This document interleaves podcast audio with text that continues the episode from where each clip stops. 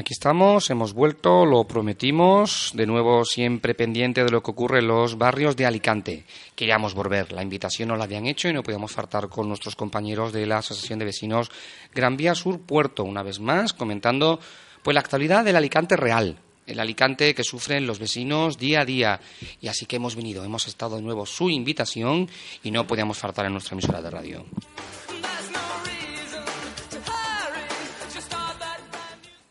Una asociación Gran Vía Sur, Puerto, que siempre se ha caracterizado por ser de las más luchadoras, de las más reivindicativas de la ciudad de Alicante. Una asociación que lucha por lo que son los derechos que les corresponden como cualquier otro alicantino independientemente del barrio donde viva.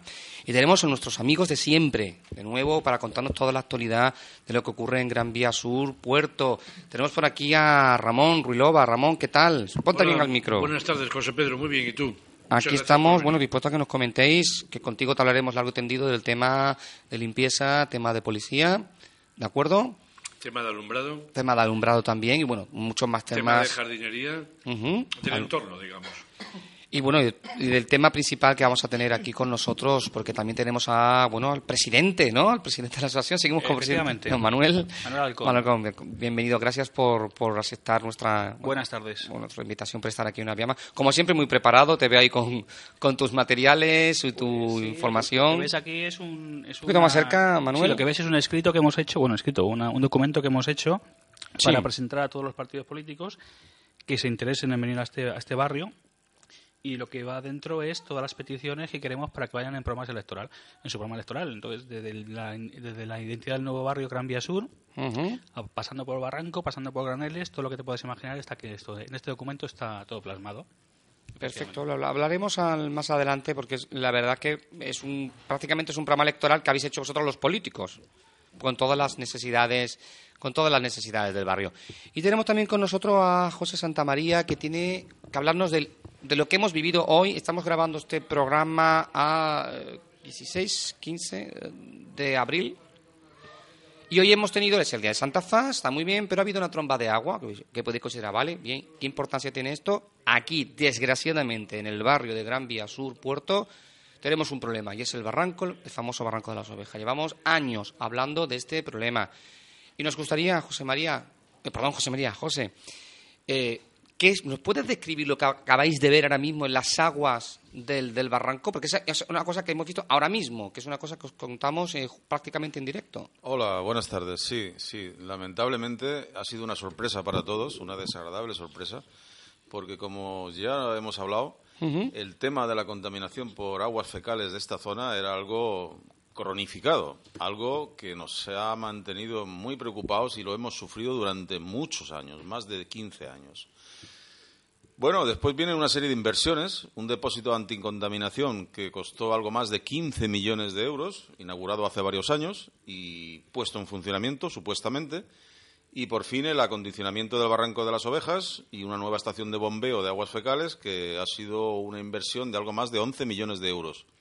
Todo eso ya prácticamente acabado y en funcionamiento y hoy la sorpresa es que ante un, chamarrón, un chaparrón primaveral pues bueno, hemos tenido y hemos sufrido de nuevo, ¿eh? por eso estamos tan indignados esta tarde, un, enorme vertido de aguas fecales que ha convertido en una auténtica cloaca gran parte de nuestro barrio Gran, Vía Sur y el barrio vecino San Gabriel. Estos dos barrios tenemos como una arteria principal que nos separa este cauce, con muchísima ilusión que estábamos con él, porque ahora ya es un nuevo cauce donde es el agua de mar la que entra por todo su recorrido. Ha estado varios, un año, dos años cerrado. Y el vecindario estaba muy ilusionado por tener agua de mar, una ría, una marisma, con aguas marinas, con vida marina, con aves marinas, con un entorno realmente agradable. Hemos visto una garcilla. Hasta ahora teníamos, Teníamos una familia, una familia de cormoranes, unas garzas reales, garcetas blancas. teníamos un algo en plena, ciudad, maravilla. Sí, es algo que tenemos, además, es un proyecto en marcha muy ilusionante, contando con todos los colegios de la zona, que son dos colegios públicos y dos institutos, con los cuales ya se ha planificado la conversión de esa zona en un aula ambiental abierta. Eso está en marcha, los colegios han dado el visto bueno y el proyecto ha sido muy ilusionante para todos, te digo. Que sí. Pero hoy lo tenemos todo convertido en una cloaca, en un caldo negro oscuro lleno de preservativos y material higiénico sanitario de los aseos. y un montón de ratas muertas y Eh, vivas correteando. Eso es lo que más me ha sorprendido, me lo comentó antes eh, Ramón. Habéis tenido realmente, eh, bueno, infecciones de ratas aquí paseándose, mm, ratas flotando. O sea, mm, pero ha- hablamos de una, de una situación de, de salud pública, realmente, de, de- falta de salud pública. Puede haber unas consecuencias higiénicas y unas consecuencias sanitarias muy graves. Hablamos de ratas en la puerta del colegio del Palmeral, prácticamente. Efectivamente. Hablamos de ratas, hablamos de aguas negras fecales, que sabéis que es un vector infeccioso muy importante. El agua fecal es un transmisor de un montón de enfermedades posibles. Y es algo realmente insalubre y un problema, como bien has dicho, más que medioambiental, que lo es, y muy grave, es un problema de salud pública. ¿Qué ha podido fallar? Hemos hablado de una inversión de millones de euros con el depósito que no ha funcionado. O está sin funcionar. Es que tampoco lo sabemos, porque lo hemos estado hablando en micro cerrado. Bueno, ¿estará funcionando? Es que igual eso no está funcionando. Es que igual no hay ni, ni sistema de bombeo. Es que no lo sabemos realmente. Todo apunta a eso. Nosotros ahora no tenemos datos concretos de qué ha pasado, pero ha pasado el desastre que no queríamos que volviera a pasar. Y, y de momento la única explicación que se nos puede ocurrir es que ni estación de bombeo nueva, recién puesta, ni depósito están cumpliendo con su papel. En la estación de bombeos esta que tenemos aquí, justo Esta si vais a la aquí. asociación Gran Vía Sur, justamente donde está la asociación, encontraréis un edificio nuevo, más o menos acristalado, cristales azules, que en teoría es una inversión, hablamos de millones y millones de, de euros. ¿eh? Y, y, sin embargo, eh, hoy se ha producido de nuevo la, la presencia de, bueno, compresas, preservativos y sobre todo el tema de materia orgánica en descomposición. Vamos, hablando pronto y claro, excrementos de salidos Sí, de casa. Con lo cual, ¿hay, ¿hay depuración de aguas en este barrio, en teoría? En este- O, es- o ha sido un vertido directo de las aguas fecales directamente Ha a- sido un vertido directo que ha durado, lo hemos controlado, lo hemos fotografiado, ha durado más de hora y cuarto, más o menos, porque la lluvia ha sido realmente escasa, ha sido un chaparrón importante, de unos 10 minutos, pues que imaginamos unos 20 litros por metro cuadrado como mucho, no, es- no estamos hablando de una riada ni, ni una gota fría, Sí. ha sido un chaparrón primaveral que debería el sistema absolutamente asumir sin ningún problema, porque nosotros visitamos las obras del depósito de anticontaminación y le caben 70.000 metros cúbicos de este en, tipo de aguas. en YouTube está a cámara rápida la construcción del, del depósito. Es impresionante, ¿eh? Tú vas ahí y ves el campo de fútbol y es realmente impresionante pensar lo que hay ahí abajo. Pues algo ha fallado, si no decimos todo, porque de nuevo tenemos nuestro barrio convertido en una auténtica cloaca, en algo realmente peligroso para la salud de las personas e insoportable para el vecindario. Porque hemos comentado que no ha, a micro cerrado has comentado que es un sistema alcantarillado no separativo, ¿no? Va agua pluvial, agua de lluvia y agua fecales y va a parar todo al mismo lugar y no, no se separa Es un ningún sistema punto. de alcantarillado obsoleto, no es el que tienen en San Juan, por desgracia para nosotros no tenemos ese nivel. Inauguraron Aquí- un parque antirriadas. Aquí las pluviales y las fecales van juntas y bueno, por eso se montaron un tipo de, de soluciones intermedias como ese depósito para buscar que las aguas fecales, cuando llovía en Alicante, no fueran directamente a parar aquí Es que a mí me cauce. sorprende porque uno es ilegal.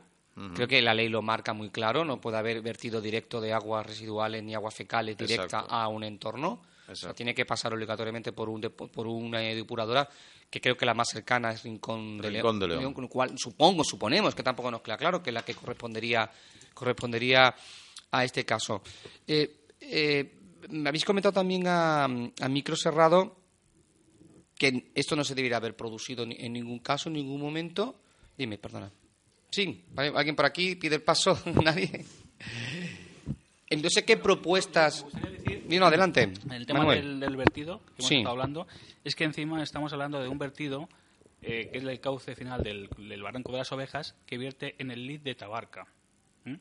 Un lid protegido eh, por las leyes, protegido medioambientalmente. Sí, es un área de Y está virtiendo exactamente sobre el lid de Tabarca. Entonces, no es que sea preocupante, es que es mucho más preocupante.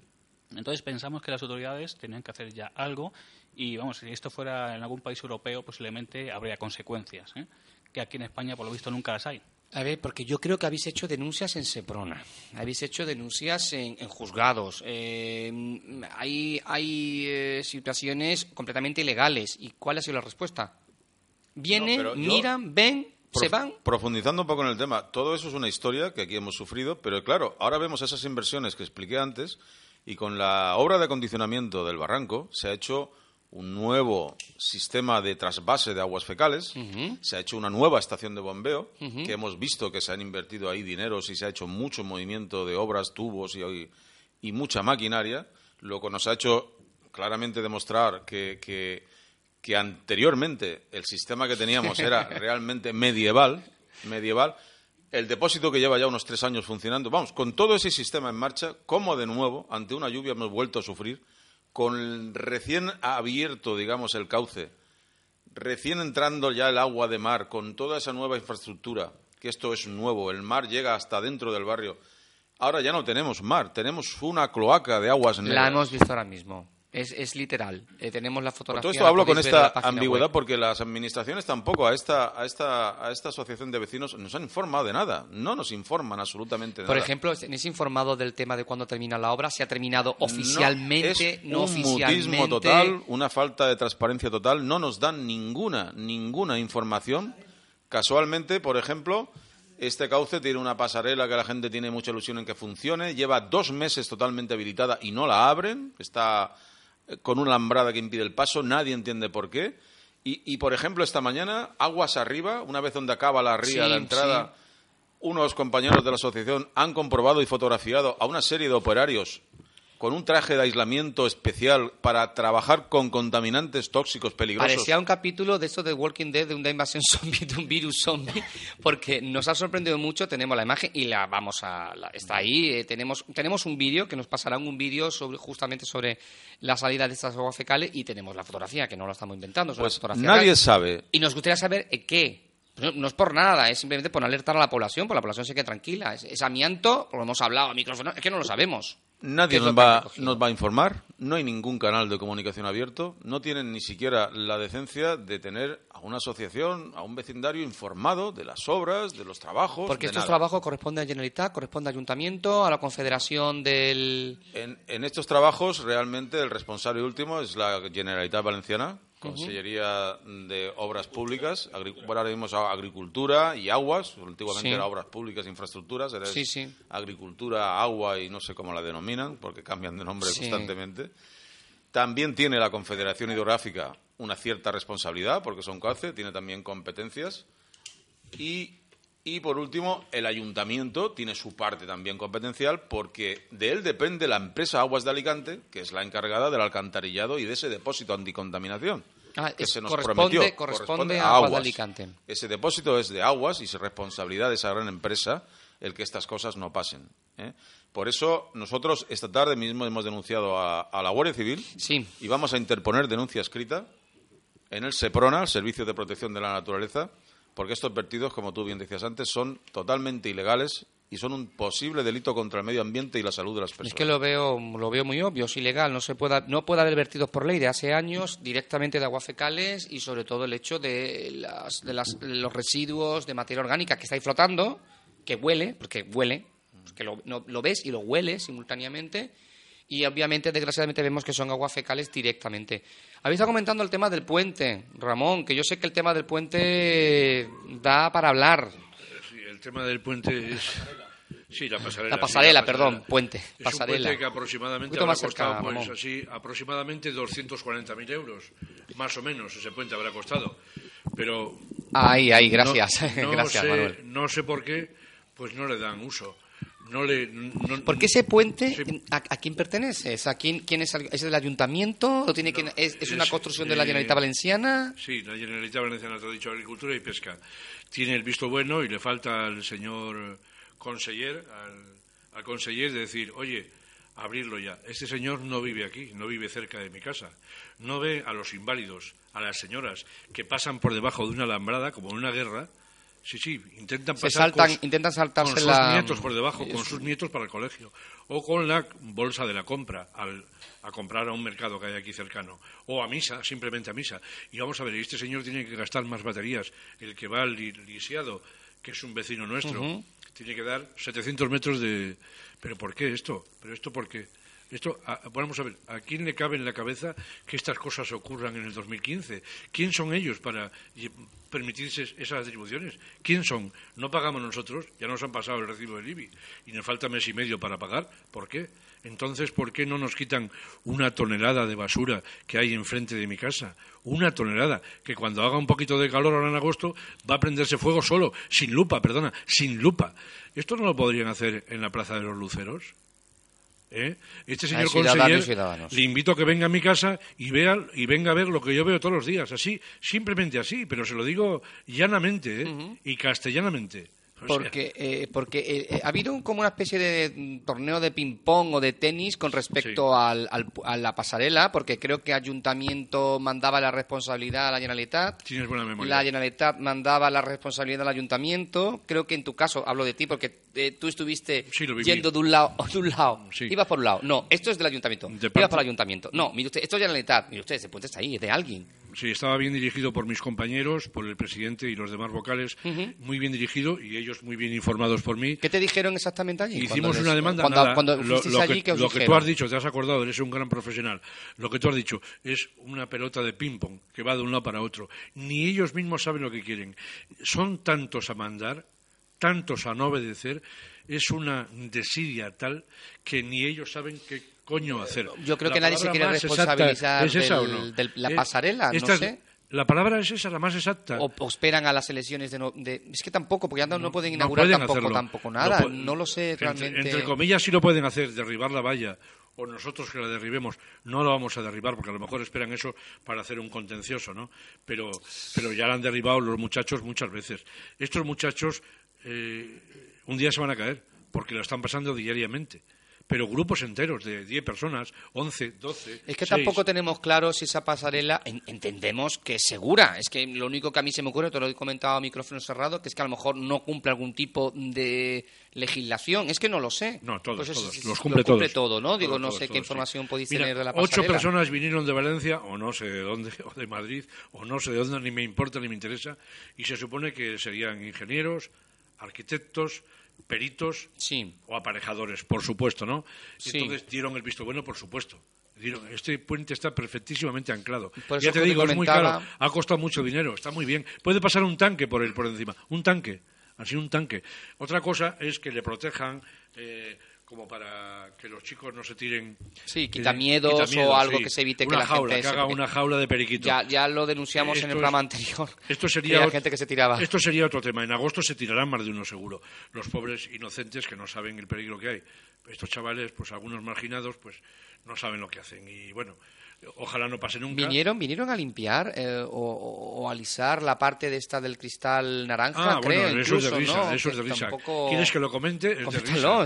esto, es, esto es de risa. Sí, se puede comentar porque lo hemos visto. Vamos a ver, vinieron dos señores de Valencia, como si aquí no hubiera señores de estos, con una pulidora a sacar brillo a unos embellecedores que protegen el cristal. Por favor, dos señores desde Valencia. Suponte que eso como mínimo cuestan 1.500 euros. Suponte. Pero es que dos semanas antes o tres vinieron a arreglar una luz también.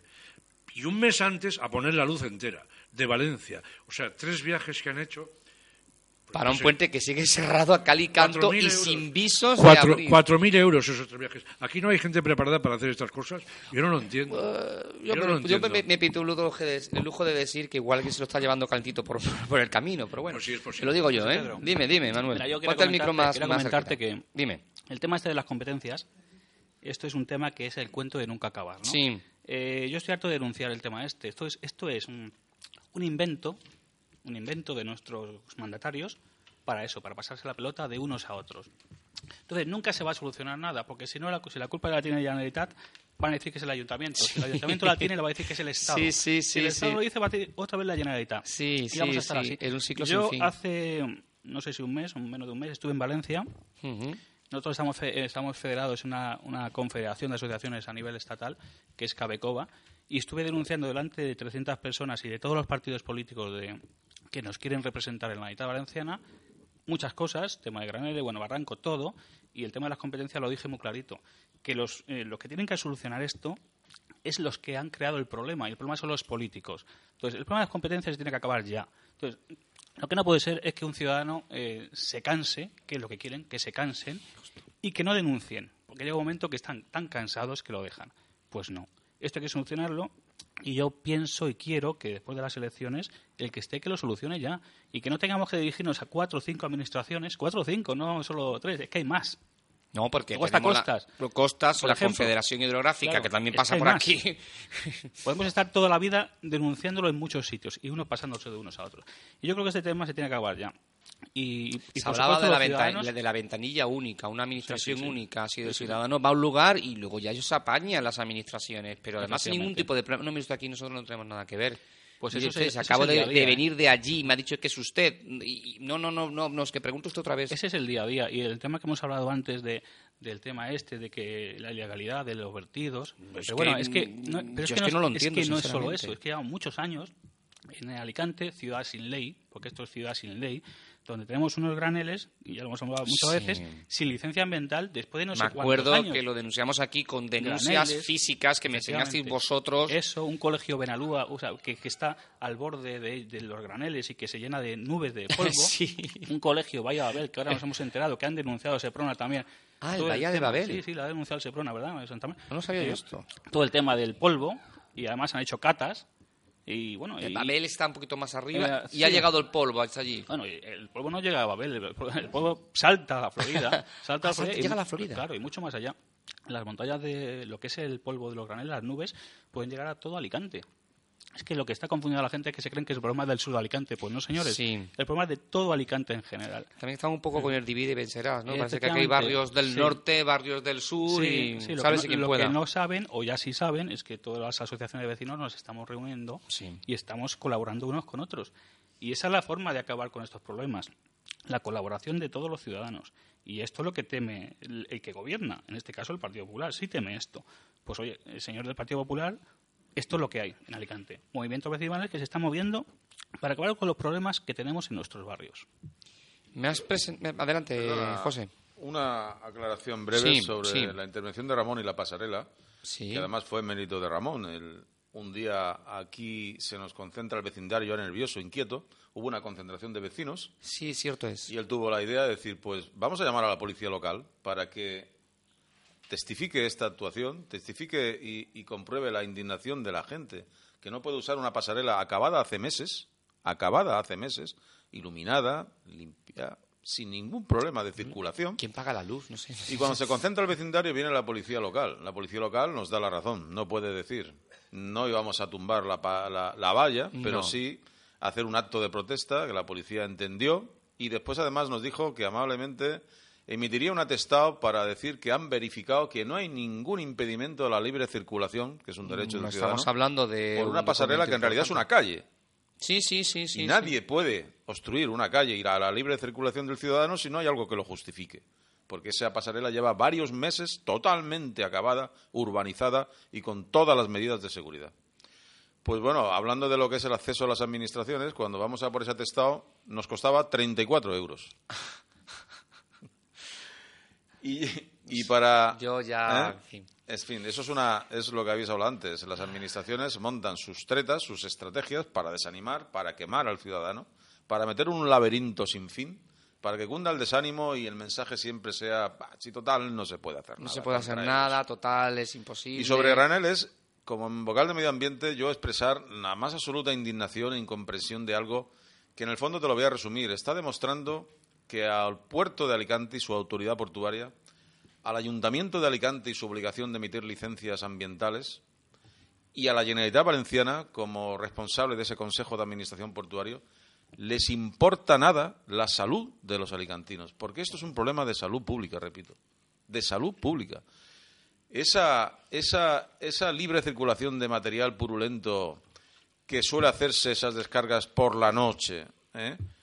Ese aire contaminado, la Guardia Civil demostró que es perjudicial para la salud de las personas en un auténtico informe Sí. con una auténtica demostración de, de buen hacer por parte de la Guardia Civil, que fue una investigación en profundidad, con captación de muestras, laboratorios independientes que analizaron y unos resultados incuestionables de que nuestro aire está contaminado y nos enferma poco a poco. Oiga, ¿cómo se puede entender que estas administraciones no les interese en absoluto algo que está enfermando yo a los lo que no entiendo porque es un informe que no he hecho yo, que yo no sé nada de esto, es un informe que ha hecho el Seprona con Claro. laboratorios independientes no he y sido yo hablamos como vecino ni mi Exacto, compañero, ha sido bueno, la Guardia Civil. Está- estamos hablando y que ya dijimos en el programa anterior que es que no ha llegado a nada, cosa que es que yo no entiendo. No ha Lo llegado que- a nada. O sea, que- usted que esto es un informe de un- que esto tiene que haber al menos una respuesta administrativa. Una respuesta administrativa. Estamos investigando, se abre una diligencia, no sé, cualquier tipo de cosa. Pues se quedó ahí. Eh, con algo que has comentado porque se produce de noche las descargas. De ¿no? noche es donde mayormente hacen esas descargas porque la- la- el, hongo, el hongo de polvo, la nube es enorme y eso por el día es difícil de aceptar. Se llaman con y suele y ser, alevosía, suele ¿no? ser de noche, a veces lo hacen también de día, depende de la urgencia que tengan, pero suele ser de noche y eso inunda la ciudad dependiendo de la dirección del viento. Nuestra zona, cuando el viento es el levante, vientos de componente este, somos los afectados. Si es componente sur, oiga, el Real Club de Regatas, se lo digo yo así, con todas sus embarcaciones allí puestas, cuando sopla el sur, todos sus propietarios tienen que fregar una cubierta llena de polvo y de hollín. Lo digo porque yo tengo ahí una embarcación. Y la tengo que fregar y limpiar todas las semanas. De la cantidad de... De la cantidad de polvo de carbón. Eso pasa a los pulmones. Ese es el tema. es Eso que esto pasa pasa, a los pulmones, pulmones y esto genera una cantidad de enfermedades eh, pulmonares realmente Mira, para acabar brevemente, eso que ha comentado Manolo, el presidente de ese instituto que tenemos aquí, Sí, que nos no, enteramos no hace sabíamos, poco, sí, sí. fueron los profesores los que alertaron a la Guardia Civil que se personaron allí Ostras. y pudieron comprobar in situ la cantidad de polvo negro que había en el instituto. Recogieron con pinceles, en bolsas, ese material y se fueron después inmediatamente al puerto para hacer un cotejo de esa muestra con lo que estaban descargando. Y después certificaron que era el mismo material. Ese polvo estaba llegando al instituto ese día. Bueno, pues no pasa nada. No pasa nada. Nada pasa, nada cambia. De hecho, es la primera noticia que tengo, ¿eh? No he visto nada por ahí, Manuel. Mira, me gustaría mencionar, el tema de Burnell es una cosa que es importante, que lo voy a leer, Sí, sí, sí, adelante. que es una resolución del 4 de febrero de 2003 de la Secretaría General, para que veáis que tenemos hecha Sí, sí, deberes, sí. de Medio Ambiente, Ministerio de Medio Ambiente, por la que formula declaración de impacto ambiental sobre el proyecto del puerto de Alicante para evitar el riesgo de salud pública que sufre la población alicantina. Dice exactamente que el cumplimiento de esa resolución es obligatoria y que debe aplicarse con prontitud. Dicha resolución eh, eh, publicada en el BOE, página 7383, número 45, del viernes 21 de febrero de 2003. Es decir, están incumpliendo lo que dice una resolución del Ministerio del Medio Ambiente. Yo creo que lo vemos todo. En fin, eh, no será porque no habláis con políticos, porque no exigimos cosas a los políticos, porque Manuel, tú me has presentado este documento eh, que me gustaría que me lo contaras con más detalle. Eh, es una propuesta que estáis realizando a los partidos políticos de cara a las elecciones municipales. ¿Nos puedes comentar un poco Sí, en detalle claro. qué exactamente qué, qué estructura tiene, qué objetivo Eh, tiene? El objetivo es, el objetivo es que en el programa electoral de los partidos políticos entren en una, una serie de peticiones de nuestro barrio. Pues estoy hablando, como te comentaba al principio, pues por ejemplo la creación del barrio Gran Vía Sur, que esto llevamos ya detrás de ello casi más de 10 años, no casi, más de 10 Sí, años. porque eh, que, que, que es una entidad administrativa propia, ¿no? Eh, sí, sí. O un- algún un- tipo un de barrio, reconocimiento, por tanto, un barrio... propio, como es una zona nueva, pues es un barrio propio. Esto ya con la exalcaldesa de Zona Castedo, pues estaba en marcha. De hecho, el, el, el concejal José Antonio Sobrino, que fue expulsado del, del ayuntamiento, eh, pues esto tuvo algo que ver, porque por lo visto iba todo para adelante y la propia alcaldesa lo echó para atrás. Algo me, han- me ha llegado de estos rumores. Eh, hablamos de acceso Por alguna razón concreta. mm, eh, Pues cuestiones políticas, sobre Ah. todo. Cuestiones de que hay una asociación que es incómoda. Nos- Bien, correcto. Suponemos que va por ahí. Correcto. Eh, segundo, accesos, eh, accesos y salidas del barrio. Bueno, ahí, ahí podíamos dedicar otro programa entero. Eh, tenemos un- Yo no sé si inaugurarán ya la dichosa Claro, sí. Vía Parque. Está, Eh, pues yo pues creo que queda. Le queda. yo, yo he visto que estaban colocando ya las farolas, que el puente Sí. está terminado. Queda el asfaltado. eh, Queda el que- lo que asfaltado, que lo he visto de pronto parado otra vez. Fíjate, nosotros llegamos incluso a pedir una cesión, una cesión del territorio, una cesión de lo que es la, la parte que va desde la, el Hotel NH, de, Sí, todos conocemos, sí. hasta la entrada de Alicante, que es eh, la entrada del polígono justo después del de la Bayonga, porque realmente es una zona ya urbanizable. Sí. Está, está el, el Alicante está metida ahí. Entonces, si fuera una cesión, digamos que todo el problema de accesos se evitaría. Porque todo serían calles. Entonces, podríamos salidas por todos los sitios. Incluso eh, Ah. pedimos una cesión que, Bien, que se bien, podría bien, estudiar. Hablamos también del olor de la depuradora. Queremos decantadoras, eh, por fin, decantadores de la depuradora, porque por aquí, a partir de las diez y media, once de la noche, el olor es insoportable. Ventanas cerradas a calicanto. Pues cantadoras de, Eh, sí, para- de primarias sí. o secundarias, sí. En Barranco las Ovejas ya hemos hablado. eh, Sí. Te puedo comentar más Acceso Sur, Litoral, Paseo de Calabarda. A ver, a ver, coméntame lo del paseo. Eso no lo habíamos comentado en otros Eh, programas. sí, sí, claro. eh, esto lo que hablamos es de... Bueno, nosotros en, en su momento hicimos un proyecto que le llamamos el Paseo de la Fama. Eh, y se fue presentado en el presentado en la Unidad Valenciana en un, Ah. con- un concurso de ideas. Muy que interesante Sí, esto. pero no luego, ha quedado, luego ha quedado todo en borra- en- como siempre, en todo en agua de borrajas.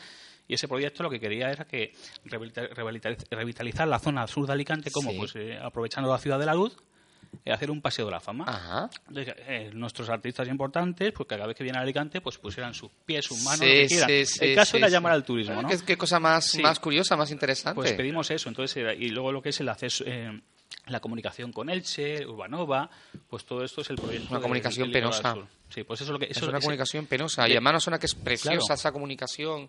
Eh, que es que tienes el mar, tienes el Parmeral. Claro, de ahí, de ahí la tercera, Parmeral. efectivamente, de ahí la, la petición que hacemos nosotros también de la tercera fase del acceso sur. Eso de que la- el acceso sur termine en Federico Mayo, pues no nos vale. Tiene que llegar a Gran Vía Sur, Urbanova y yo diría que incluso hacia Santa Pola. Hombre, estaría, est- estaba ese viejo proyecto, viejo, porque ya ves tú, de hacer un gran paseo marítimo Claro. que iba desde Playa San Juan por toda la costa, toda la costa, llegaría hasta la playa del Postiguet e incluso cont- continuaría por todo aquí. Efecti- bueno. Efectivamente, pues por, por eso va el tema del paseo de Calabarda. Ah. Eh, sí, ¿Qué? ¿Más sí, de 30 años? más de 30 años ya. Madre mía. El Joan Fuster, lo que es el paseo de Joan Fuster, pues terminar el parque, que está sin ¿Qué parque, terminar. parque es? ¿Dónde Sí, donde estamos nosotros ahora mismo. En Ah, fin, este- todo es- este parque está sin terminar. Ah, está sin terminar. Sí, sí, falta una zona, que la zona incluso la del escenario, estamos encima de ella, Sí. que se quedó sin terminar, y el vallado. Nosotros siempre estamos eh, hablando del vallado muy importante porque tenemos una carretera que es la avenida de Elche, donde ya ha habido un muerto, una persona que quedó en pedazos. ¿Esto cuándo Eh, fue? ¿Hace esto fue años? en verano, efectivamente en julio del año pasado, pues se quedó una persona, la- una- un coche a 120 por hora, en una zona limitada a 50, que por cierto pedimos un radar fijo y seguimos insistiendo, No, pues esta persona quedó dividida, quedó dividida en dos, en dos, en dos partes. Una quedó al lado de San Gabriel y otra llegó a, a Joan Fuster. ¿Mm? Efectivamente, y los niños sin valla. Sí, porque del parque está la acera, unos setos, ¿no? Y poco más. Hace falta vallado y, por supuesto, un radar fijo.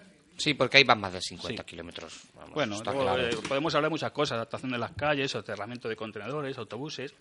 Bueno, el tema de autobús, me vais a permitir que, que yo que conozco el barrio, Mira, por de favor. autobuses le voy a dejar hablar a, Ramón. Vale, vale. Lo va a comentar el tema de autobuses. Vale, lo dejamos a Ramón porque yo luego también intervendré, que conozco el barrio Eso y el va- tema de los autobuses a te mí lo va a me, él. me, me- me tiene, me tiene malo el tema del, El tema del de la línea 1 lo va a hablar él. Sí, y, Uno, que hay uno. Playa de San Gabriel, muy importante para nosotros, que es la playa de nuestro barrio hermano, pero nosotros queremos que sea playa. Esta, zona- esta playa es una zona de baño y a día de hoy sigue siendo zona de baño. Entonces, en el contaminada, por cierto, sí, efectivamente.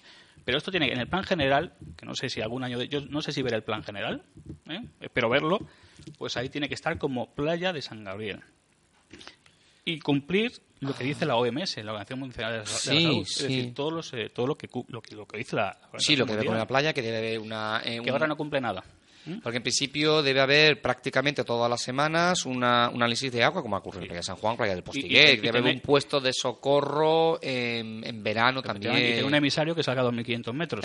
¿eh? no a 300 metros de costa, que está en, la ple- en plena centro de la playa de San Gabriel. Ahí están vertiendo, vertiendo todos los, todas las Me aguas acuerdo, fecales. eh, salvando la distancia, del caso de la playa de la Bucereta, que también estuvieron muchos años luchando por, por el emisario famoso, en fin. Bueno, luego hablamos también de las empresas molestas, hablamos por todo Alicante, las empresas molestas, insalubres, nocivas y peligrosas. Hablamos sobre todo de graneles, hablamos de Marpol, seguimos insistiendo en que Marpol, eh, esa planta de almacenamiento de residuos eh, tóxicos de barcos, mm, no, no, vamos a, no vamos a impedir que se pongan ahí, pero solo almacenamiento. Seguimos insistiendo en que lo que es el tratamiento del material, tiene que del, perdón, del residuo, tiene que ser fuera de, las, de Alicante, lejos de las viviendas. Y vamos a seguir insistiendo y, bueno, las reuniones que estamos con los partidos políticos, ya digo, esto se está presentando a todos, eh, estamos insistiendo mucho en todo el tema del puerto de Alicante. De hecho, hace poco, no sé si habéis leído la noticia de que el ¿Tenéis puerto esto, Alicante... está online o está de una forma Eh, disponible? Lo tenemos, en, bueno, lo tenemos en, en forma de objetivos ah, en la página web. En la página web. Pero bueno, esto que tengo aquí está totalmente actualizado. o sea que habría que actualizarlo. Vale. Y bueno, lo, no sé si habéis leído, José Pedro, la noticia última del puerto Alicante, donde les han pillado eh, muchas irregularidades. Desde Ripoll en adelante. Pues ha o- habido muchas más irregularidades. Más, Más el, el- el propio gobierno es es el que ha destapado todo lo que está pasando ahí. y no sé si están los jugados, pero creo que va a estar ya. Y no, no sé cómo acabó la discoteca esta famosa. Eh, pues va por ahí, todo eso también. Eh, yo me acuerdo que las discotecas que se escuchaban todo Bueno, Alicante, llevamos- todo Alicante, ¿eh? Sí, llevamos mucho tiempo denunciando que ahí pasa algo raro. Y parece ser que no vamos a tener, que vamos a tener bastante razón. Hace muchos años pasado Sí. por la raíz. Efectivamente. Y bueno, desde ahí, pues. Ya tenéis aquí una cosa muy denuncias, importante. sí, sí, las no, mira, lo- fotocopiadas. Lo que tenemos aquí, no, esto, lo- esto que, lo que estás viendo tú aquí es muy importante porque es, perdón, es el informe del síndic de Grogues, que es lo último que nos ha llegado. Mm. Este informe es totalmente tajante. Tenemos uno del defensor del pueblo que dice más o menos lo mismo, pero este es todavía más tajante. Este marca las pautas de lo que tiene que llevar el tema de Granles, cómo tiene que ser, qué tiene que tener, las tolvas, circuitos cerrados y que está todo mal. Y que los ciudadanos, los vecinos, tenemos razón. Y que nos estamos quejando porque tenemos razón. No porque, Porque no sí, por estamos vicio, no aburridos. porque No, no es que muchas veces, es que Claro. lo que- es que los vecinos están todo el día quejándose, es que no paran de Claro, quejarse, no, mire pues- usted, pues- esto no lo digo yo, pues- es que le hice un pues- pues no informe. sé, pero los, los cuatro que estamos aquí Es un tenemos muchas cosas y otra cosa que hacer aparte de estar aquí. Entonces estamos aquí es por algo, es por algo. Y esto los políticos, por lo menos los que están ahora mismo gobernando, no lo entienden. Entonces eh, pensamos que algún día, Algún día, no sé. sobre todo si están en la oposición, a lo mejor lo y bueno, y de ahí pues... Además, un informe bastante extenso, con todos objetivos, con Sí. todos los temas que hemos estado hablando y lo estáis presentando. Policía, ahora hablaremos de la Sí, policía. sí, ahora eh, tenemos aquí todavía algunos temas pendientes con, con Ramón. Eh, dime, José. Sí, una breve Sí, sí, adelante. apreciación sobre ese informe del síndico, que es muy importante. El informe del síndico, como dice Manolo, es tajante, pero el informe del síndico es incuestionable jurídicamente. El informe del síndico lo que hace es un análisis de nuestras leyes y de lo que debe ser y lo que se debe cumplir, que es exactamente lo contrario que hace nuestro ayuntamiento. Nuestro ayuntamiento tuvo que emitir una licencia ambiental para que esa empresa que descarga, esas tres empresas que descargan esos materiales purulentos, ¿La hizo?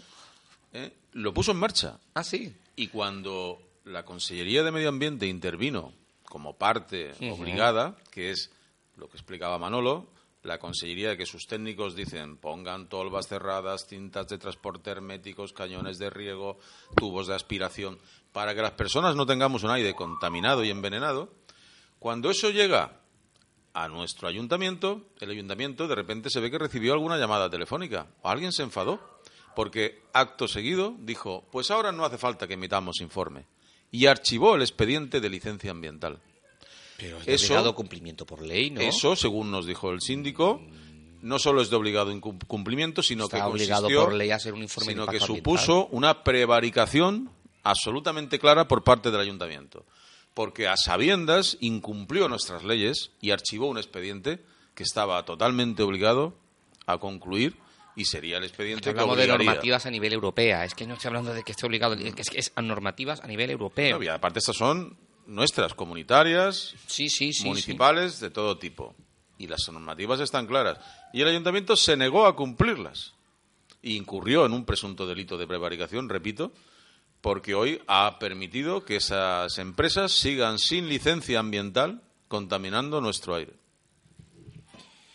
Son cosas que están pasando aquí en Alicante, son cosas que queremos seguir denunciando con, con los propios vecinos, que como comenta Manuel, mira que yo tengo otras cosas, yo tengo vida privada, no estoy aquí porque estoy aburrido y no tengo otra cosa que hacer. Mire usted, yo tengo mi vida privada, pero yo quiero una calidad de vida para mis hijos, para mis hijas que están aquí viviendo en el barrio, para esos niños del Vía, Vía, Vía de Babel, eh, del Palmeral y demás.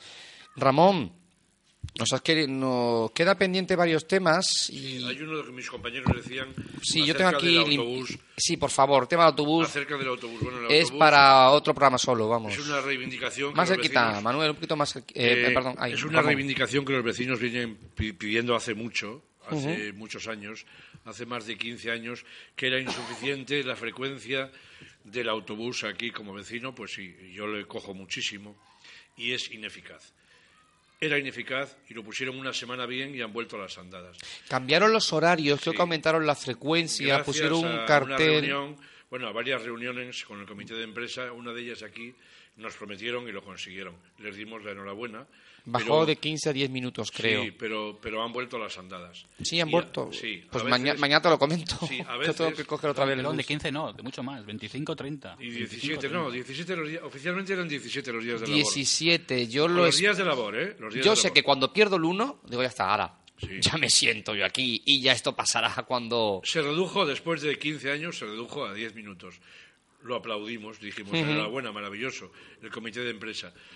Pero en campaña, claro. Pero ahora han vuelto otra vez a las andadas. O sea, mal. Donde dije digo, ahora digo digo. Lo voy a comprobar por sobre todo los horarios que están disponibles en Internet. Y luego más cosas eh, que nos pongan un, indicador que alerta la frecuencia, como tienen Sí, no hay ninguno en el barrio. No, como hacen las demás. Que no hay ninguno en el barrio. Uno, dos, bueno, que hagan algo. Eh, luego. Bueno, aparte eh, que este autobús es que da unas vueltas muy extrañas. Antes hemos, sí. Yo es que no sé qué hacer. Es que parece que se está paseando. Yo que va por aquí, luego va para atrás, luego vuelve, luego gira. porque podíamos dejar el coche en casa. Es altamente insuficiente. No, no es insuficiente. A mí es desesperante el autobús. escucha, eso, es por el tema del kilometraje. Eh, Alicante funciona por kilometraje. Los autobuses funcionan, eh, o sea, ganan dinero por kilometraje. A ver, no, a ver. no, por, no por gente que lleva nivel. Ellos, cuanto más kilómetros hagan, más cobra la empresa. Un contrato. Eso es, eso es así en Alicante. Entonces, ese es el error. Si fuera por, eh, por viajeros, eh, la cosa funcionaría mejor porque sería una reorganización de líneas, claro. que es lo que había que hacer. Pero como por kilometraje, ese es el truco. Dan vueltas de cola de gato. Es que dan vueltas porque el momento que entra, eh, entra aquí en San Gabriel, entra en Gran Vía Sur, luego pasa al puente del... Y aquí yo no sé, es que empieza a dar vueltas. Lo de, San Gabriel es increíble. y luego vuelve, aquí, yo gira otra vez. Cuando vine, lo vi, yo era pues tercermundista. y yo ya que estoy quiero denunciar, mira, voy a denunciar yo aquí ahora también. Hay una rotonda inventada enfrente del Instituto El Mare Nostrum con unos bordillos de estos de plástico que lleva ahí como años que yo no he entendido muy esto que es. como si yo vengo aquí y me llevo los bordillos estos de plástico y me los llevo a mi casa.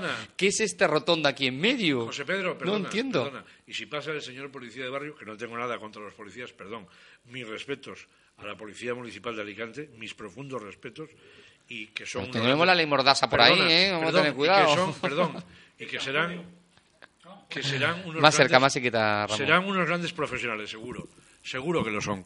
Bueno mis respetos ya lo digo no tengo nada en contra en absoluto y no soy nadie para juzgarles. Ahora sí bien a quien los dirige a quien los dirige sí los dirige muy mal lo dirige muy mal, pero hace muchos años. Si yo te contara aquí, estaríamos dos horas hablando. Y no es porque yo me fije excesivamente en la policía municipal, no, me fijo, es que se ve. Es que me comentaste que ya hablaste, que hablaste en su momento con la policía municipal, en su momento. Varias veces. Eh, pero creo que hay asignado solamente dos policías, creo que de lunes a viernes. Cero ahora, ah, cero. Cero ahora. Cero, cero. Cero. Hay uno que dicen que hace, pero no viene. O viene mal, o viene, eh, a lo mejor viene un día a la semana. A lo mejor viene un día a la semana. Cinco minutos y adiós patrullas de policía municipal por aquí no aparecen. Volvemos a lo mismo, vamos por puntos. Vale, bien, correcto. Es que no esa rotonda, esa rotonda de plástico. es que no la entiendo, ni qué hace ahí, ni por qué está montada, que es ilegal, y no puedes tener una rotonda de plástico eternamente. José Pedro, pero si la, si la ve mal, no dice que la pongan bien. Pero estamos hablando de la, rotonda de Valle Babel. Sí, la que está en ah, tu casa. No, no, yo te puedo explicar. La que está en tu casa.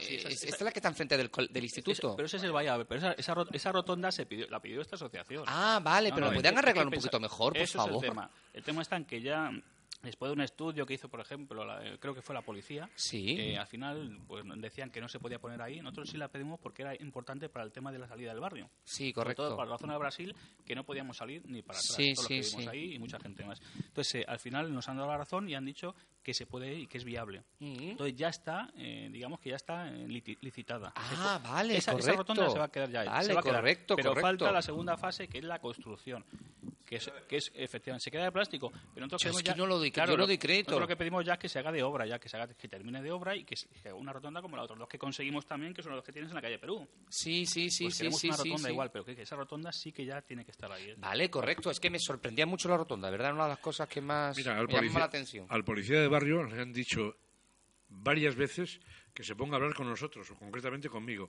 que se ponga a hablar conmigo. Pues todavía lo estoy esperando.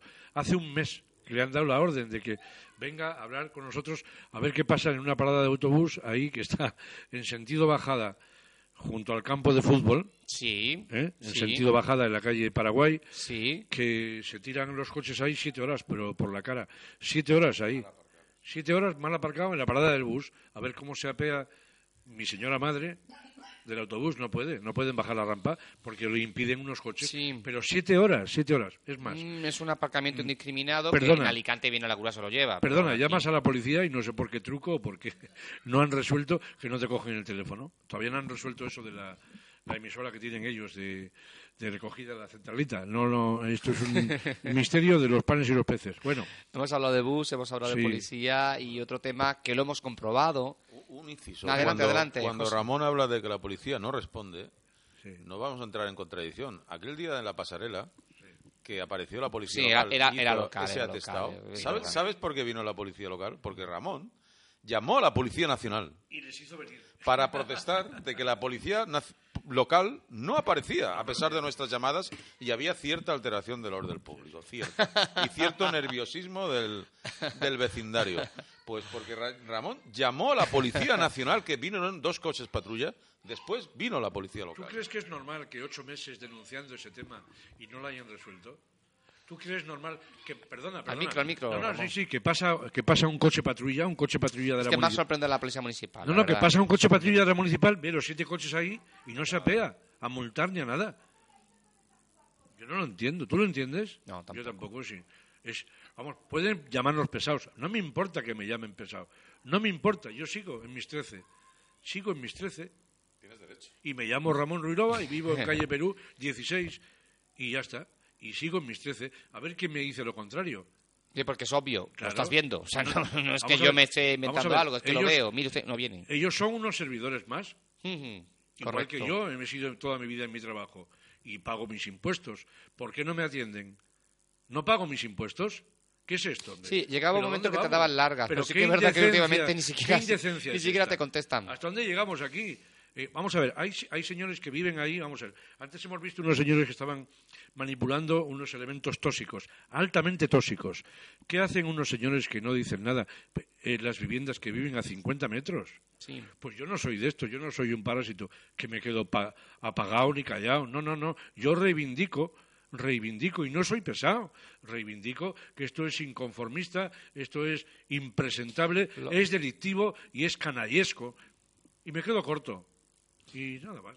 Porque, para terminar eh, tu intervención, Ramón, hemos estado viendo también junto eh, a toda la zona del, eh, del barranco que se empieza a acumular basura. Se empieza a acumular basura, ¿no? Esta parte de aquí, conforme total, visto, tú subiendo, eh, que he sacado fotos y se Una- acumula basura. Una tonelada. Basura, porque hay latas de plástico, Vamos a hay de todo, y se va acumulando, se va acumulando, y nadie viene a recogerlo, y ahí se acumula pues un foco más de suciedad y de ratas justamente al lado de estas aguas fecales. O sea, se junta el hambre con la ganas de comer. Pero ahí se sigue acumulando la limpieza y no nos consta que se, que se haya limpiado esa ribera. Espero que estos señores que nos malgobiernan, nos malrigen, nos maldirigen y malgestionan, estos señores del Ujú. PP que están en el ayuntamiento que les pago yo, espero que no triunfen esta vez. Espero, vamos, espero, espero. Porque si no, es que de verdad yo me voy a ir a ver cómo vienen los barcos, estos cruceros, estos cruceros. Y de verdad, y lo siento por esta bellísima ciudad, por esta bellísima ciudad, y les acompañaré a los de los cruceros a que vengan a ver mi zona de barrio, mi zona de barrio. Señores, lo siento, les, acom- les acompaño. De momento, yo creo que ven los hilos nada más que entrando Claro. por el puerto. Ya ven los hilos y la nube de polvo, digo, que es lo primero que verán de Alicante cuando José entren. Pedro, y les digo, mira, Sí. pagamos igual que la Plaza de los Luceros, pero recibimos ni el 5%. Es que no hemos hablado, parece que de ciudadanos de primera, ciudadanos de segunda en esta ciudad, ¿no? en esta ciudad de Alicante. Claro. Aquí se Claro. paga el IBI de tipo Playa San Juan, Cabo Las Huertas. ¿Ah, sí? Junto al mar, sí, sí, tenemos un IBI, claro. Mi vivienda, unos 400 y pico de euros pago yo de IBI. 511. O 500 son. Sí, igual estoy a- por actualizar. Pero estamos pagando igual que los señores que están viviendo tranquilamente en la playa de San Juan, en la bien cuidada, y me alegro. Y me Ye- no, alegro, no, si no es cuestión alegro. de, no, eh, Playa una de de, San las Juan. cosas que los que juegan mucho los políticos es enfrentar a los vecinos. No, no, no. Y, y por eso lo que lo que queremos aquí es que estemos a nivel de otros barrios. Si no estamos pago- pidiendo nada ese nada Solo queremos los mismos servicios los mismos servicios por pagamos el pagamos los los mismos impuestos. impuestos. Eh, eh, Manuel. Yo, comentarte Sí, una sí, adelante, cosilla- adelante. Una cosilla que me enteré también hace un mes, casi, casi un mes. Además coincidió con la presentación del discurso que te comenté en Valencia. Sí. Eh, bueno, pues justo antes de dar el discurso, eh, un compañero me enseñó, mira lo que acabo de, de leer en Internet. Y resulta que es que Argelia y Bruselas, eh, con el apoyo de la Comisión Europea, habían elegido entre todos los puertos de España y de, la, de Europa, qué suerte tenemos, ¿eh? qué suerte tenemos, al puerto de Alicante como gasolinera de mercantes. Ah, qué bien. Eso es decir que suponemos que habrá depósitos de combustible. Gasolina de mercantes, habrá depósitos. Pues esto nos preocupa bastante también. A mí ya lo que nos faltaba, un depósito de combustibles de todo Europa. te quiero comentar que lo que sí que exigimos los vecinos, eso sí que lo exigimos, es un cambio de rumbo en el, en el tema del modelo del puerto de Alicante. El puerto de Alicante tiene que estar condicionado, y está condicionado por la vivienda que tiene al lado. Entonces, el, rumbo que nosotros queremos es que adopte para lo que fue creado, que era un modelo mercantil, eh, mercantil y eh, puerto pesquero, náutico, náutico pesquero y a eso tiene que, llegar. Eso está, esto está circulado. Esto fue así en su principio. Lo que pasa es que luego vino la tercera modificación especial de que vale, que luego hay modificaciones puntuales, que, luego fue derivándose. Donde, la, donde en agosto, como siempre, pues aprobaron que el puerto iba a ser industrial. Entonces nadie se enteró y entonces fue cuando llamamos nosotros. Nosotros llamamos mucho después. Mm. Siempre lo hacen eh, de esta forma, en agosto, en Navidad. O sí, en fiestas de guardar, vamos. Y bueno, me, gustaría recordar a los señores políticos, a ver si ya le entra en la cabeza, que el aire que nos respiramos todos no es propiedad de ellos, ni de ellos ni de las industrias, es propiedad de los ciudadanos. ¿eh? Y a ver si lo dejan un poquito libre para que podamos respirar tranquilamente y de una forma eh, normal. Bueno, y que sepan los políticos que también respiran el mismo aire que nosotros. No sé, si ellos piensan que este aire no lo van a inhalar ellos. Vamos, y sobre esas leyes que ellos inventan, dicen, un plan, y ahora es industrial. Bueno, aquí los vecinos que nos hemos intentado informar, vamos sencillamente a, al divino Google y, te buscas, buscas la normativa. Y en Google tú te creas puerto de Alicante, puerto de interés general del Estado, y no hay otra. La única normativa que hay es la que dicta el jefe del puerto de Alicante, que es el Ministerio de Fomento. Y el Ministerio de Fomento, como decía Manolo, solo tiene la da la autorización al puerto para las actividades náutico-pesqueras, náutico-deportivas y comerciales. Eso está ahí en el DOG y no ha habido otra modificación de lo que es la. Esto no lo sabía yo. Sí, eso se llama, se llama, es el documento que regula las actividades de cada puerto de interés general. Para eso existe el verdadero jefe y responsable de los puertos, que es el Ministerio de Fomento, con un ente que crea para este fin que se llama Ente Puertos del Estado. Correcto. Y en el Ente Puertos del Estado, eh, la normativa que se desarrolla para este puerto es esa: náutico-pesquera, náutico-deportiva y comercial. Oiga, después no me inventen ustedes historias. Aparte, ese sentido común. El corazón de Alicante, el puerto está en el corazón de Alicante y el corazón de Alicante no se puede utilizar para industrias pesadas y chimeneas con humos negros. Porque eso redundará en beneficio de cuatro empresarios, pero lo que se busca es el interés general.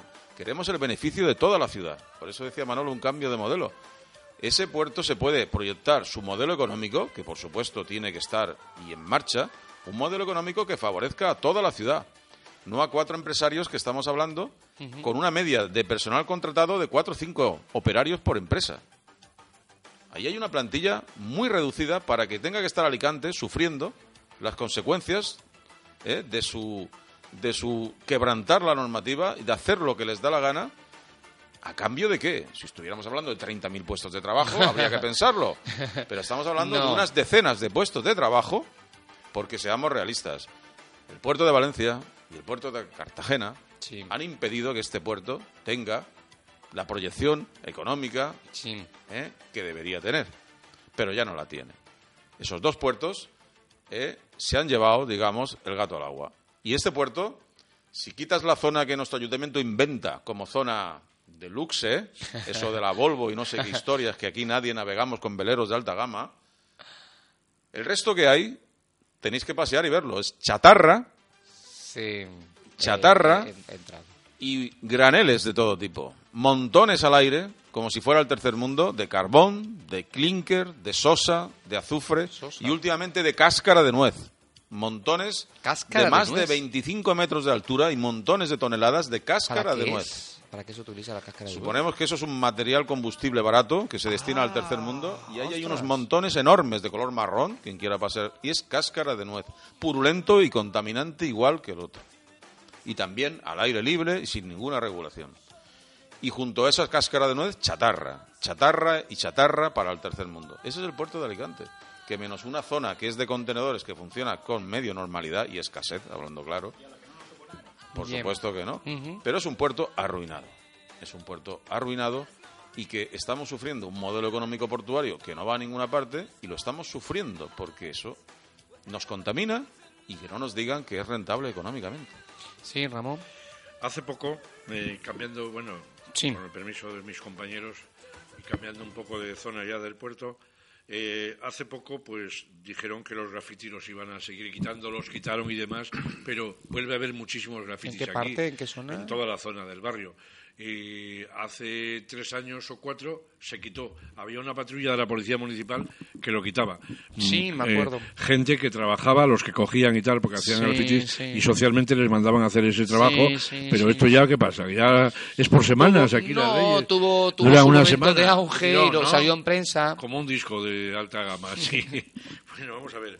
Eh, luego, las palmeras, esto ya es de, de locos. Al micro, al micro, Ramón. Sí, esto es de locura. Lo de las palmeras aquí eh, las, las, las pelan porque se lo decimos nosotros. El señor Halcón, el presidente y yo. Le decimos, oye, ¿podar las palmeras? Porque, pero bueno, hay 16, han pelado 12, han dejado 4. Será para que les volvamos a parque, ¿no? Sí, las del parque. Será para que les volvamos a llamar. Mira si son malos. Son muy malos, ¿eh? Son muy malos. Estas subcontratas de este señor Ortiz, de este, lo hace muy mal, ¿eh? Lo hace muy mal. Habrá que da- darle un toque. Eh, hay otra cosa también que es súper barata y no ¿Ah? caen en ello, y esto es terrible. Y se ganarían muchísimas eh, confianza de los padres y de los abuelos y ganarían muchos puntos ellos. Parasol en los juegos de los chicos jóvenes, en los infantiles. Ahora, dentro de, una semana, cuando Sí. tocas así un juego, te quemas. Pues mira y que una niña de dos años, de es- tres, de cuatro, se quema. porque Pero- ¿Qué de material está pues, hecho? eh, Es no, que- pues es- sí, con, eh, están hechos pues, algunos de madera y otros de Pe- metales. Pero es que metales. los metales creo que estaban prohibidos. Tipo ¿eh? acero, Es no que sé creo qué. que estaban prohibidos. Bueno, pues, pero- creo que hay una normativa europea sobre esto, ¿eh? Vamos a ver, ¿por qué no ponen un parasol? Un parasol, Sí, para que sí, no se quemen. sí. Porque todo este nos, nos vamos aburridos para casa. O vamos a la playa nos vamos para casa. Pero esto es tan barato y tan absurdo y no cae nadie en esto. No, porque pues perdona, hay no- una persona. no- no viven aquí, Hay una inspectora. Hay una inspectora para estas cosas. Hay una inspectora para esto. No lo sabía esto. Cobra. Come- cobrará, Ramón, cobrará Ramón, bien, Ramón, vamos. Podemos ir a la playa, como dices tú, pero no a la playa de San Gabriel. No, no, a la playa de San A esa Gabriel. no no. vayáis, por favor. Cuidado con la playa. Oye, Qué lástima, de verdad, lo digo en serio. Qué lástima, porque tiene unas vistas espectaculares. otro punto, otro punto que me da. un- su Ramón, lo de la playa no va de broma, no es un chiste. Yo No, no. invito a cualquier vecino Sí. que vaya a la playa, hunda sus dos manos en la orilla del rompiente de la mar, en la huele. orillita donde moja el agua, Sí. hunda sus dos manos lo más profundo que pueda, Y no huele a marisco. saque la arena y la lleve cerca de su nariz, no digo más. No huele a marisco. Lo voy a hacer. Huele a defecación. Quiero, quiero. Huele- estuve hace huele- poco en la playa. Huele no, a, a, no es que sale todo. es a que que sedimento fecal. Sedimento fecal, ¿no? Muchos años. fíjate qué cosa tan barata eso del parasol para niños. No, pero qué cosa tan no- barata. no viven, pero no, caen en ello, no piensan. Pero es increíble, ¿no? Es increíble. Lo de los postes de la luz es lo mismo, tenemos que avisarles nosotros. Oye, que lleva seis días sin luz, la de enfrente de mi casa, y fuman porros, y, y- y- y venís, por favor, venís. Y de rebote, pues fíjate, han puesto otro punto de luz que antes no estaba. Pues no- ¿eh? son qué malos son. Son muy malos, lo hacen muy mal. Y otra, otro punto de luz, este ya es Ramón. importante. Esto es sin broma. Vamos a ver, en Albacete, en Cuenca, en Guadalajara, en Santander, en Gijón, en la entrada de una ciudad, en la autovía, por lo menos los 12 kilómetros antes de llegar a la ciudad pertinente tienen que estar con luz, por ley, por ley, porque puede haber muchos accidentes, por la cercanía de la ciudad. Bueno, pues estamos sin luz. Eh, pero es la Estamos autovía sin de luz. la de Murcia. Sí, sí, la que va a Madrid, la que va a Madrid. La que va a Madrid. Sí, sí. Aquí, la, auto- la- la entrada es por la autovía. Sí, la entrada de Alicante. Sí, por favor. Pero bueno, esto. Me voy a fijar, pero me voy a esto qué fijar. pasa? Llamamos y no nos contestan. Eh, bueno, Hombre, pero tenemos eso un es, eso escrito- es del Estado, ¿no? Sí, sí, Es- tenemos es un una escrito del autovía del Ministerio de Estado. Fomento nos ha contestado por escrito, Ah, mira. eso sí, sí, y nos ha dicho que es que esto es igual en toda la zona de España, entonces no lo van a encender. No, no, no, Esto es no mentira, es que es mentira. Es mentira. Entonces nosotros En al el Ayuntamiento de Alicante, que para eso están, o sea, los que mandan en Alicante, el que está ahí gobernando, lo que tiene el deber suyo es velar por el ciudadano. Entonces son ellos los que tienen que exigir que se enciendan esas luces. Nosotros ya lo hemos hecho, ahora les toca a ellos, pero es que ellos Porque no, lo- no hacen ni lo van a hacer. No está puesto. Está puesto, pero está todo apagado. Ah. Toda la entrada, si te das cuenta, cuando es Alicante, toda la zona está apagada. Bien, bien, me voy a fijar la próxima vez. Solo está encendido eh, lo que es la glorieta del NH y solo está encendida, pues también viene en este escrito, menos creo de la mitad, para no gastar. Menos de la mitad. Pues yo creo que el que está gobernando tiene que exigir también Vamos que, a ver este que Alicante funcione y no lo van a hacer. Bueno, pues hemos dado un repaso realmente importante a todo lo que nos parece poco, mucho, muchas cosas que hemos hablado en este, en este en este programa en el que hemos hecho un nuevo repaso a toda la actualidad de Gran Vía Sur, eh, Gran Vía Sur Puerto. Es una pena porque seguimos sacando los mismos temas una y otra vez y cuando por fin, por fin tenemos uno resuelto, que era el del Barranco de las Ovejas, que parecía que, era, que estaba resuelto, después de años, años, yo, yo creo que años, años, llevamos con el tema del Barranco, nos encontramos con un pequeño chaparrón de 20 litros por metro cuadrado y nos encontramos pues lo que nos hemos encontrado justo ahora mismo en este programa que estamos grabando hoy, que estamos a 16 creo, 16 de abril, para que conste dónde estamos. Y nos hemos encontrado agua, chocolate, pues podéis imaginar, y a mí lo de las compresas que me, los preservativos me ha dejado, me ha dejado cuadro. Pero como siempre queremos eh, terminar nuestro programa, pero es que Gran Vía Sur Puerto es un barrio maravilloso, con un parque a todo lo largo que podía estar cuidado que pues una maravilla, con unas vistas del mar Mediterráneo y con una gente muy luchadora que desde luego exige lo que son sus derechos, eso está claro. Mar azul. Mar azul. Además que no sé si veis barca, supongo, no sé, depende de dónde estéis con las... Y encantados de estar contigo y con tu buena audiencia, que sé que la tienes y mucha y cada día más y eres un gran profesional y te damos las gracias por venir a escucharnos y a perder tu tiempo, que también es maravilloso. De verdad, muchas gracias. Esperemos que la próxima vez hayamos resuelto algún otro problema más y la próxima vez yo creo que habremos pasado las elecciones. Queda bien, dará que hablar mucho, largo y tendido, suponemos, vamos. Ahí habrá que hablar mucho porque hay muchos compromisos, hay muchos programas electorales este, que Este es el que habéis presentado, que lo tengo en mi mano ahora mismo. Programa de 20, 30 páginas, creo que son, sí, 35 con unos compromisos por parte de los alcaldables. Exacto, hemos tenido reuniones y seguiremos teniendo con los futuros alcaldables y hay compromisos, hay compromisos y es bueno para la democracia que cuando haya el gobierno que sea, vamos a ver si cumplen esos compromisos. Deben tener palabra y deben cumplir o intentar cumplir sus compromisos. Por eso te invitamos a hacer un seguimiento de eso y hablaremos. Hablaremos, hablaremos después de las elecciones de mayo y seguiremos en antena, como siempre, con todo lo que es Alicante, barrio a barrio.